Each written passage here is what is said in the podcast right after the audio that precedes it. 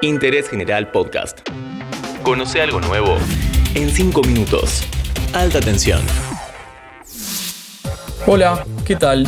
Estás escuchando un nuevo capítulo de Alta Tensión en Interés General. Hoy nos vamos a correr un poquito de la energía para hablar de un tema poco conocido.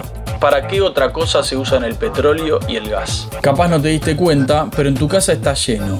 En tus zapatillas, tu control remoto y hasta en tu colchón. Los hidrocarburos están en todos lados.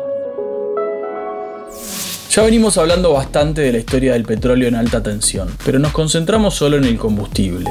El petróleo se conoce hace miles de años. Es una palabra antigua que significa literalmente aceite de las piedras y fue usado por la mayoría de las culturas de la antigüedad. Los babilonios, los sumerios, los asirios, los egipcios y los griegos usaban el asfalto como aglutinante en la construcción e incluso para pavimentar caminos. Lo encontraron en afluentes naturales de brea, que estrictamente es un petróleo muy viscoso. Según algunas versiones de la Biblia, el arca de Noé fue impermeabilizada con algún tipo de brea. Pero más allá de la leyenda, se usaban mucho estos materiales en la antigüedad para las embarcaciones. Hay una palabra hermosa para esa técnica. Calafatear un barco o un barril es impermeabilizarlo.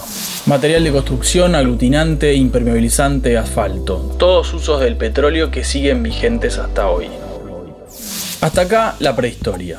El desarrollo de la industria como la conocemos hoy empieza con el descubrimiento de petróleo en Pensilvania, en Estados Unidos. Todavía no existía la luz eléctrica y los derivados del petróleo empezaron a dominar el negocio de la iluminación y las lámparas. Hasta entonces había otro combustible muy preciado, pero mucho más cruel, el aceite de ballena.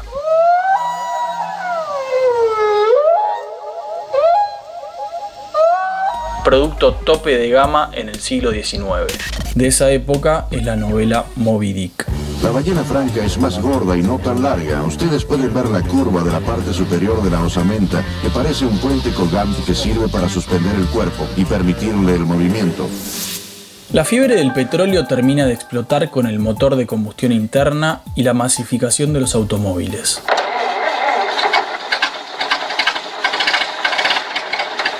Pero paralelamente surge una rama industrial que marcó el siglo XX y sigue siendo un área fundamental de la economía, la famosa industria petroquímica. No voy a decir ninguna novedad, pero los plásticos vienen del petróleo. Uno de los primeros plásticos es la baquelita, creado en 1907 y muy difundido en todo el mundo. Cualquier teléfono más o menos antiguo está hecho de baquelita. Etileno, propileno y algunos otros seno son los compuestos básicos que se obtienen en las plantas petroquímicas para producir distintos tipos de materiales. Están presentes en todo lo que se te ocurra. Autos, construcción, electrónica, todo tipo de envases, farmacéutica, insumos quirúrgicos, juguetes, calzado, ropa, en fin, prácticamente todas las actividades humanas tienen un producto petroquímico involucrado. Los colchones de espuma de alta densidad están hechos de poliuretano. Y adivina qué, sí, también, hidrocarburos. Lo interesante en ese caso es que el material se produce acá. En la balanza comercial petroquímica, Argentina importa más de lo que exporta, pero es una de las industrias más importantes de nuestro país. Hay 8 grandes polos petroquímicos en Argentina. En total son unas 150 empresas que emplean a más de 100.000 personas.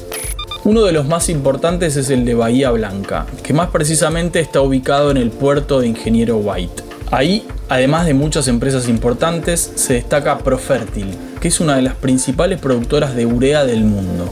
La urea es un fertilizante nitrogenado, es decir, que aporta nitrógeno a cultivos que lo necesitan, como el trigo o el maíz. Se produce a partir de amoníaco, que es la primera molécula orgánica sintetizada industrialmente de la historia, allá por 1910. El principal insumo de Profértil para producir amoníaco y urea es el gas natural. Cuando hablamos de petróleo y gas, hablamos de mucho más que de combustibles o de generación de energía. Estas industrias agregan valor a recursos naturales que Argentina tiene disponibles, sobre todo a partir de vaca muerta. Ahí hay empleo, hay exportaciones, hay industria y movimiento es algo para mirar. Muchas gracias una vez más por escuchar Alta Tensión. Espero que te haya gustado esta breve introducción a la petroquímica. Nos vemos la próxima. Interés General Podcast. Encontrarnos en Spotify, en Instagram y en interésgeneral.com.ar.